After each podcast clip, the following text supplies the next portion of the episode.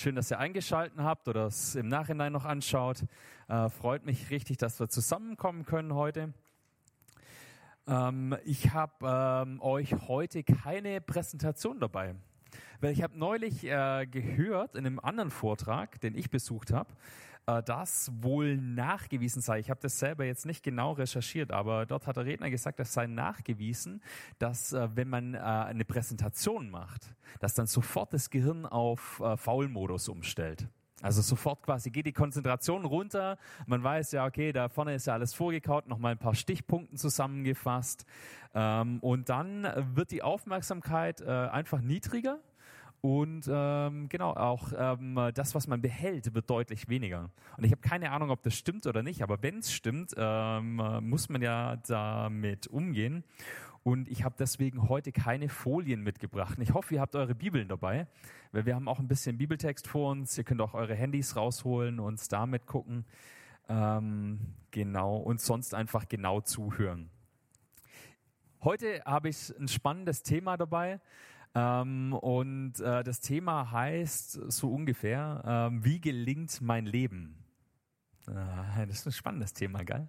Wie gelingt mein Leben oder wie gelingt mein Leben äh, als Christ? Und ich sage euch die Antwort äh, vorher, weil dann können alle rausgehen zum Bolzen, äh, die vielleicht äh, keine Lust auf lange Predigt haben. Nee, die Predigt ist heute kurz. Ähm, äh, ich sage euch die Antwort gleich vorweg und das ist ja eigentlich blöd, weil die Spannungskurve sinkt dann gleich, aber ihr wollt ja wissen, wie man jetzt zu dieser Antwort kommt. Deswegen hoffe ich, dass ihr alle dabei bleibt. Also das, äh, der Punkt ist, auf den ich raus will, wie gelingt mein Leben? Ähm, die Antwort ist, indem ich die Dinge einschätze, wie sie wirklich sind. Indem ich die Dinge einschätze, wie sie wirklich sind. Also nicht nur aus meiner eigenen Meinung, sondern auch aus göttlicher Perspektive, wenn man so will. Wir müssen lernen, die Dinge einzuschätzen. Und hätte ich jetzt eine Folie dabei oder eine Präsentation dabei, dann würde ich euch ein Bild zeigen. Es gibt im Internet lauter lustige Bilder und habt ihr bestimmt auch schon gesehen von so Lastwagen, ja, die so unter einer Brücke durchfahren oder so eine Unterführung und es hat dann halt doch nicht gereicht, ja, um so viel und dann ist das Dach weg, ja. Oder es gibt so ein ganz lustiges Bild, dass so ein Lastwagen mit so einem Kran hinten drauf und den stellst dann so auf ähm, und dann steckt er da halt fest. Ähm, habt ihr bestimmt alles schon mal gesehen, so ein Bild. Bild. Ne? Und da hat der Lastwagenfahrer die Situation einfach falsch eingeschätzt. Oder was gibt's noch? Äh, Situationen falsch einschätzen. Ähm, Zeit Online äh, zitiert am 16.08.2021 äh, den damaligen Minister Heiko Maas mit dem Zitat, es gibt auch nichts zu beschönigen. Wir alle, die Bundesregierung, die Nachrichtendienste, die internationale Gemeinschaft, wir haben die Lage falsch eingeschätzt. Wer weiß, worum es geht? Niemand? Hm? Nee, äh, 21, 16.8. Nee, nicht Corona. Afghanistan. Könnt ihr euch erinnern? Afghanistan-Abzug. Äh, wir waren da ziemlich lange, mehrere Jahre, Jahrzehnte. Ich glaube, es waren 18 Jahre, oder? 2001 bis 2021. Nee, 20 Jahre sogar, ne? dementsprechend. 20 Jahre war man in Afghanistan und ähm, man verkündet den Abzug und die Taliban sind wieder da. 20 Jahre für die Tonne, es hat sich nichts geändert, man hat die Lage offensichtlich falsch eingeschätzt das Zitat ist dann sehr berühmt ähm, geworden. Habt ihr schon mal Situationen falsch eingeschätzt in eurem Leben? Bestimmt, ich sehe manche nicken. Ich erzähle euch eine Geschichte aus meinem Leben, weil ich habe das Mikro. ähm, ich kann mich erinnern, zweite Klasse zweite Klasse Pausenhof. Ähm, zwei Jungs sind am, am Kämpfen, sind am sich kabbeln. Das haben wir immer gemacht in der Pause, in der großen Pause haben wir immer ein bisschen Kräftemessen gemacht, wer ist stärker und ein bisschen geboxt, aber nichts Ernstes, ja. Und da waren zwei Jungs, mit denen war ich beide befreundet. Der eine hat in meiner Straße gewohnt, der andere eine Straße weiter. Und ich gehe hin und mache dich so ein bisschen von der Seite an. Also den einen, ich so, hey, was machst du meinen Freund an? Ähm, und aus meiner Sicht war das alles Spaß. Ne? Und er kontert mit, ja, willst du Schlägerei? Ich so, ja klar. Es bildet sich so der übliche Kreis, Schlägerei. Ähm, ich war eigentlich ein sehr harmloses Kind. Ich war nicht oft in Schlägereien verwickelt und auch in dem Fall dachte ich, es ist eher ein Spaß, bis jemand sagt, kämpft und dem seine Faust so schnell in meinem Gesicht gelandet ist, dass ich gar nicht gucken konnte. Danach hatte ich zwei Zähne weniger. Es war eine lustige Zahnlücke hier oben. Die zwei äh, Schneidezähne waren Gott sei Dank noch Milchzähne. Aber das war mein erster großer Kampf. Und da habe ich die Situation falsch eingeschätzt, muss ich sagen. Ich dachte, das ist ein Spaß, was wir da machen. Der nicht. Fazit. Es ist wichtig, die Dinge richtig einzuschätzen, sonst läuft es schlecht. Und ich habe euch eine Geschichte mitgebracht ähm, äh, vom Volk Israel. Und ich rekapituliere kurz diese Geschichte, damit wir wissen, an welcher Situation wir stehen. Äh, die Geschichte steht nachher für die, die es aufschlagen wollen, in 4. Mose, ähm, Kapitel 13, ab Vers 25. Was bisher geschah. Das Volk Israel lebt als Sklaven irgendwo in Ägypten und Gott gibt ihnen eine großartige Zusage eine Vorhersage. Er sagt ihnen, ähm, ich werde euch rausholen aus Ägypten, aus der Sklavenschaft. Ich werde euch rausholen und ich werde euch durch die Wüste führen in ein neues Land. Und die Israeliten erleben wahnsinnig viele Wunder. Ja? Wunder, die für die Ägypter zum Beispiel Plagen sind. Die Ägypter ähm, werden richtig von Gott abgestraft, die legendären zehn Plagen, ähm, die dort passieren. Und das Wunder besteht einfach darin, dass die Juden weitestgehend ähm, unbehelligt bleiben von diesen Plagen. Ähm, Gott führt sie also raus, der Pharao ändert seine Meinung, ähm, Gott beschützt sie mit einer Feuer- bzw. Rauchsäule am Tag, ähm, stellt sich zwischen den Pharao und den fliehenden Israeliten, er spaltet das Meer, das komplette Rote Meer ist gespalten, das Meer links und rechts. Also es gibt ja so Theorien, so Leute, die versuchen, äh, Wunder und Naturwissenschaft in Einklang zu bringen, die sagen, ja, nee, das ist da irgendwie flach gewesen und die sind durchgewartet. Aber in der Bibel steht eindeutig, die Wasser Wassermassen standen links und rechts und sie laufen durch das Rote Meer und es klappt zu und vernichtet die Feinde und sie laufen durch die Wüste und dort erleben sie auch wieder Wunder. Das Manna kommt vom Himmel und sie kriegen zu trinken und dann ist Mose auf dem Berg und er kriegt die zehn Gebote und dann kommen sie irgendwann am gelobten Land an, an diesem verheißenen Land und dann schicken sie ähm, Spione in das Land. Zwölf Spione. Ähm, die sollen das Land auskundschaften, schauen, was da los ist, wie sind die Städte befestigt, was gibt's da alles. Ähm, und das sind äh, die, ähm, die, die Stammesältesten, die dort losgeschickt werden. Also heute äh, haben wir kein Stämmesystem mehr in Deutschland. Heute würden wahrscheinlich, keine Ahnung, die Landräte loslaufen oder ja, vielleicht die Ministerpräsidenten Kretschmann würde sich sein Bart abrasieren und versuchen irgendwie was anderes anzuziehen und in das Feindesland einzudringen, um äh, da mal alles auszukundschaften. 40 Tage lang und an dieser Stelle, als sie zurückkommen nach den 40 Tagen, da beginnt unser Text. Nach 40 Tagen, als sie das Land erkundet hatten, kehrten sie um. Sechs, äh, sie kehrten sie um, gingen hin und kamen zu Mose und Aaron und zu der ganzen Gemeinde der Israeliten in die Wüste Paran nach Kadesh und brachten ihnen und der ganzen Gemeinde Kunde, wie es stand und ließen sie die Früchte des Landes sehen. Also sie haben auch Früchte mitgebracht aus dem Land, ähm, konkret äh, Weintrauben zum Beispiel. Und sie erzählten ihnen und sprachen, wir sind in das Land gekommen, das ihr uns sandtet. Und wahrlich, Milch und Honig fließen darin und dies sind seine Früchte. Ja, die Zusage Gottes hat sich erfüllt. Sie kommen in dieses Land und tatsächlich, es fließen Milch und Honig über. Ähm, es ist total wohlhabend, dieses Land. Und alles, was Gott zugesagt hat, hat sich erfüllt bis dahin. Und es ist ja in unserem Leben so als Christen, auch wir haben wahnsinnige Zusagen für unser Leben.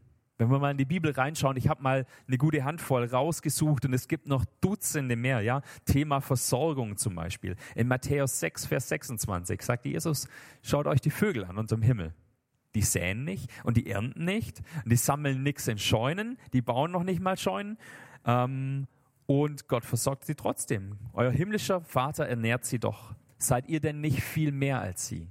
Macht euch doch nicht immer Sorgen. Selbst die Vögel, die so viel weniger sind als ihr, versorgt Gott doch. Oder zum Thema Sorgen machen. Josua 1, Vers 9. Da sagt Gott zu Josua, habe ich dir nicht geboten, dass du stark und mutig sein sollst. Sei unerschrocken und sei nicht verzagt, denn der Herr, dein Gott, ist mit dir überall, wohin du auch gehst. Gott ist mit dir an deiner Seite und geht jeden Tag mit dir. Thema Heilung, Moment ganz konkret. 2. Mose 23.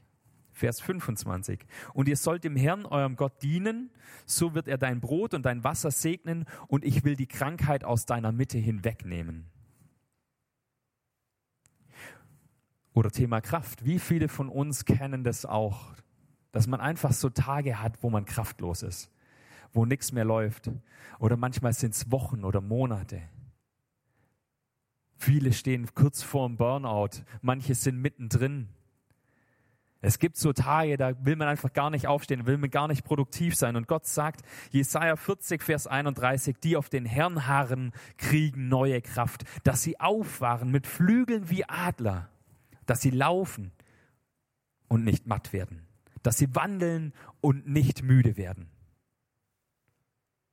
Oder wie oft stehen wir vor Problemen, vor Entscheidungen, wissen nicht weiter. Und da heißt es in Jakobus 1, Vers 5, wenn jemand von euch nicht weiß, was er tun soll, dann darf er Gott um diese Weisheit bitten. Er wird sie ihm ohne weiteres geben und ihm deshalb keine Vorwürfe machen, denn er gibt allen gern. Thema Vergebung, ganz wichtiges Thema. Ganz wichtiges Thema. Wie viele von uns, wie viele Christen, wie viele Leute in den Gemeinden tragen Unversöhnlichkeit in ihrem Herzen mit rum. Auch von Dingen, die schon lange her sind. Und ich weiß, dass Vergebung kein einzelnes Thema ist. Das kann ich jetzt hier nicht in ein paar Sätzen abreißen. Ja? Aber 1. Johannes 1, Vers 9 heißt es, wenn wir unsere Sünden eingestehen, zeigt Gott, wie treu und gerecht er ist. Er vergibt uns die Sünden und reinigt uns von jedem begangenen Unrecht. Und das zeigt die andere Seite. Wir selber dürfen diese Vergebung in Anspruch nehmen. Weil es ist ja nicht nur so, dass wir anderen Leuten Dinge nachtragen, sondern am meisten noch uns selber. Wenn da Dinge falsch laufen, wenn wir wissen, wir haben in dieser oder jener Situation versagt und sind unseren eigenen Ansprüchen nicht gerecht geworden, sagt Gott, wenn ihr das eingesteht, dann wird euch vergeben. Und natürlich ganz großartige Sachen. In Johannes 11, Vers 25 und 26 lesen wir vom ewigen Leben. Da sagt Jesus, ich bin die Auferstehung und das Leben und wer an mich glaubt, wird leben, auch wenn er stirbt. Und wer im Glauben an mich lebt, wird in Ewigkeit nicht sterben. Und wie oft ist es mir schon begegnet, dass Leute Zweifel hatten. Und selbst ich, manchmal habe ich Zweifel und dann frage ich mich, stimmt es denn alles? Stimmt es, was ich in der Bibel lese? Stimmt es denn, was ich glaube? Kann Gott mich so lieben? Wird es eines Tages wirklich so sein? Werde ich dann wirklich vor Jesus stehen und er, er schenkt das ewige Leben? Und hier steht schwarz auf weiß. Jesus sagt es zu. Und so gibt es hunderte Verheißungen in der Bibel, die für uns heute gelten. Und nochmal kurz einen Schlenker zurück zur Geschichte. Was hat es denn mit den Israeliten zu tun? Ja, diese Verheißung, ja, um die geht es mir heute. Trotzdem haben die Israeliten Angst. Wir lesen weiter ab Vers 28, gleicher Text. Aber stark ist das Volk, das darin wohnt, sagen die Kundschafter. Stark ist das Volk, das darin wohnt. Und die Städte sind befestigt und sehr groß. Und wir sahen dort auch Anaks Söhne. Es wohnen die Amalekiter im Südland, die Hethiter und Jebusiter und Amoriter wohnen auf dem Gebirge und die Kanaaniter wohnen am Meer und am Jordan. Kaleb aber brachte das Volk vor Mose zum Schweigen und sprach, lasst uns hinaufziehen und das Land einnehmen, denn wir können es überwältigen. Der ist motiviert, der Kaleb und der Josua. Das sind die einzigen zwei, die wirklich motiviert sind. Das sind die Spione, die sagen, wir können raufziehen, wir können es schaffen. Wir haben doch diese Verheißungen. Aber die Männer, die mit ihm hinaufgezogen waren, sprachen, wir vermögen nicht hinaufzuziehen gegen dieses Volk, denn sie sind uns zu stark. Und sie brachten über das Land, das sie erkundet hatten, ein böses Gerücht auf unter den Israeliten und sprachen, das Land, durch das wir gegangen sind, um es zu erkunden, frisst seine Bewohner. Und alles Volk, das wir darin sahen, sind Leute von hohem Wuchs oder in manchen Übersetzungen heißt es von großer Länge. Wir sahen dort sogar Riesen, Anaks Söhne aus dem Geschlecht der Riesen. Und wir waren in unseren Augen klein wie Heuschrecken und waren es auch in ihren Augen. Die Israeliten haben Angst. Sie haben diese Zusagen. Es haben sich schon so viele Zusagen bewahrheitet, die Gott ihnen gegeben hat. Und trotzdem haben sie Angst. Trotzdem bringen sie so ein Gerücht in Umlauf. Und wie oft ist es in unserem Leben genauso? Haben wir Angst, vertrauen wir eben nicht auf Gottes Zusagen. Und die Frage ist, welche Gedanken bestimmen dein Leben? Was nimmt dich gefangen? Wie denkst du über dich? Über dein Leben? Wo hat deine eigene kleine leise Stimme in deinem Kopf Wo haben dich andere Menschen oder wo hat dich sogar die Stimme des Teufels schon belogen? Um nicht auf diese Zusagen einzugehen und diese Zusagen Gottes nicht für dein Leben in Anspruch zu nehmen. Ich gebe dir eine Minute Zeit, denk mal drüber nach.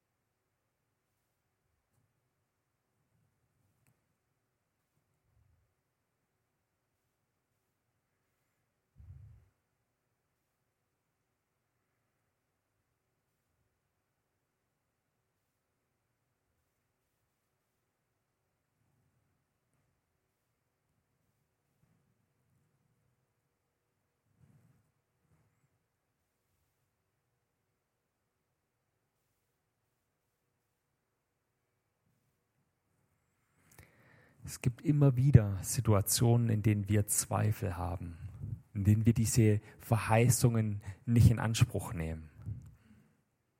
Die Zusagen, die Gott über unserem Leben ausgesprochen hat.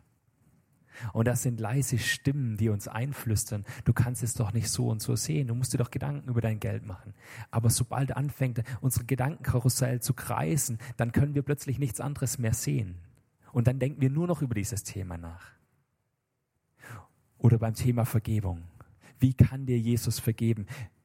Wie kann das sein, dass ich immer wieder neu aus der Vergebung lebe? Ich versag doch immer wieder. Und dann fangen an, die Gedanken drum zu kreisen. Der Zweifel an sich ist nicht das Schlimme, sondern der Fokus. Und plötzlich werden die Probleme und diese Gedanken und diese Themen so groß, dass wir aufgeben. Dass wir sagen, ich kann das aber nicht. Ich kann aber nicht mit Jesus unterwegs sein. Ich kann diese oder jene Aufgabe nicht übernehmen. Ich kann nicht glauben, dass mir vergeben wurde. Ich kann dem aber nicht vergeben. Und die Probleme werden größer und größer und sie werden zu Riesen und wir werden zu Heuschrecken. Und der Teufel flüstert leise mit und fleißig mit. Aber ich möchte deinen Blickwinkel ändern. Und zwar zu einer Sache. Sag dir immer wieder neu, ich bin Königskind. Ich bin Kind des Höchsten. Sag dir das immer wieder. Richte deinen Blick wieder richtig aus. Du bist durch ihn, durch seine Kraft geschaffen zu guten Werken. Und diese Werke, die müssen wir tun. Die müssen wir tun. Wir können nicht immer nur theoretisch drin sitzen im Gottesdienst und sagen, ja, es ist mir ja vergeben, ja, okay, ist ja alles schön und dann sind wir nett Christen, sondern wir müssen tun, wir müssen in die Umsetzung kommen. Nicht ewig warten, einfach machen. Umsetzung, die Verheißungen in Anspruch nehmen, die für uns raussuchen und die über unserem Leben aussprechen und uns dessen wieder bewusst werden, was Gott über unserem Leben eigentlich sagen will. In Epheser 1, Vers 18 bis 20 heißt es, er gebe euren Herzen erleuchtete Augen, damit ihr seht, zu welch großartiger Hoffnung er euch berufen hat und damit ihr wisst, wie reich das herrliche Erbe ist, das auf euch, die Heiligen, wartet, damit ihr erkennt, wie überwältigend groß die Kraft ist, die in uns Gläubigen wirkt. Die Kraft, die nur zu messen ist an der gewaltigen Macht, die er an dem Messias wirken ließ, als er ihn von den Toten auferweckte und ihn den himmlischen Welten zu seiner rechten Seite setzte. Das ist die Kraft, die in euch wirkt, die Kraft, die Jesus Christus auferweckt hat. Ihr seid alle Königskinder und diese Kraft ist in euch lebendig und ihr dürft sie für euch in Anspruch nehmen. Und hier wäre meine Predigt eigentlich zu Ende. Ich habe ja gesagt, heute gibt es eine kurze Predigt, aber ich muss noch einen letzten Gedanken loswerden. Und der ist mir der Vollständigkeit halber wichtig. Denn es gibt Menschen, die diese Zusagen nehmen und einen falschen Rückschluss ziehen. Es gibt immer wieder Leute, denen ich begegne ich und die ziehen den Rückschluss und sagen, das sind ja diese ganzen Verheißungen in der Bibel. Das heißt, wenn diese Verheißung nicht unmittelbar auf dich zutrifft, wenn du Heilung nicht erfährst, wenn du kein Geld hast, wenn sonst irgendwas ist und du keine Kraft und platt bist und erschöpft bist, dann musst du ja irgendwas falsch machen in der Konsequenz. Und das ist ein falscher Rückschluss. Müssen wir das eigentlich alles nur glauben? Müssen wir dafür nur beten und dann ist gut? Nein. Dass es nicht alles Friede, Freude, Eierkuchen ist in unserem Leben, steht auch in der Bibel. Das sagt auch Jesus uns eindeutig. Es gibt auch Schattenzeiten in unserem Leben. Jesus sagt das relativ eindeutig und relativ unverblümt. An einer Stelle sagt er sogar, ich bin nicht gekommen, Frieden zu bringen, sondern das Schwert. Lest mal Matthäus 18, die Gemeinderede von Jesus. Ja, was passiert, wenn man nicht vergibt? Es gibt auch Schattenzeiten in unserem Leben. Es wird nicht einfach alles gut. Aber wir müssen lernen, die Dinge richtig einzuschätzen. Einfach zu sagen, ja, das sind Verheißungen Gottes über mein Leben und dann wird alles gut und alles ist nur einfach und alles wird perfekt. Mein Leben wird einfach geradeaus laufen. Ich werde reich sein und berühmt sein und gesund sein und sonst irgendwas, ist von der einen Seite vom Pferd gefallen. Und zu sagen, Mensch, ich bin Christ, aber diese Verheißungen, die nehme ich nicht für mich in Anspruch, ist auf der anderen Seite vom Pferd gefallen. Es gibt diese Verheißungen für unser Leben. Das Fazit ist, wir haben einen Auftrag, wir haben Verheißungen, wir sind Königskinder und wir sollen nach diesen Verheißungen leben. Auch wenn unser Leben nicht jeden Tag Friede, Freude, Eierkuchen ist. Und wer nur versucht, den Status quo irgendwie aufrechtzuerhalten, der wird scheitern. Da kommen Leute zu Jesus und sagen zu ihm, ah, oh, ich will dir nachfolgen, aber lass mich erst noch, lass mich erst noch meinen Vater begraben, ja, was damals ein Synonym ist für, ja, der fände das nicht so gut, wenn ich da bei den Christen rumhänge und wenn ich jeden Sonntag in den Gottesdienst gehe, lass mal den sterben und dann bin ich der Chef im Haus, dann kann ich dir schon nachfolgen. Ein anderer kommt und sagt, Jesus, was soll ich tun? Und ist ein reicher Mann und Jesus sagt zu ihm, verkauf alles und folg mir nach. Oder verschenk alles in die Armen und folg mir nach. Zu seinen Jüngern sagt er, verlasst eure Netze und folgt mir nach. Fokussiert euch auf das Wichtige und Richtige und das mit ganzem Herzen. Tut es, nehmt diese Verheißungen in Anspruch, auch Widerständen zum Trotz, auch trotz Leid. Dann wird dein Leben gelingen. Amen. Wir hören jetzt noch ein Lied und dann werden wir zusammen das Abendmahl feiern.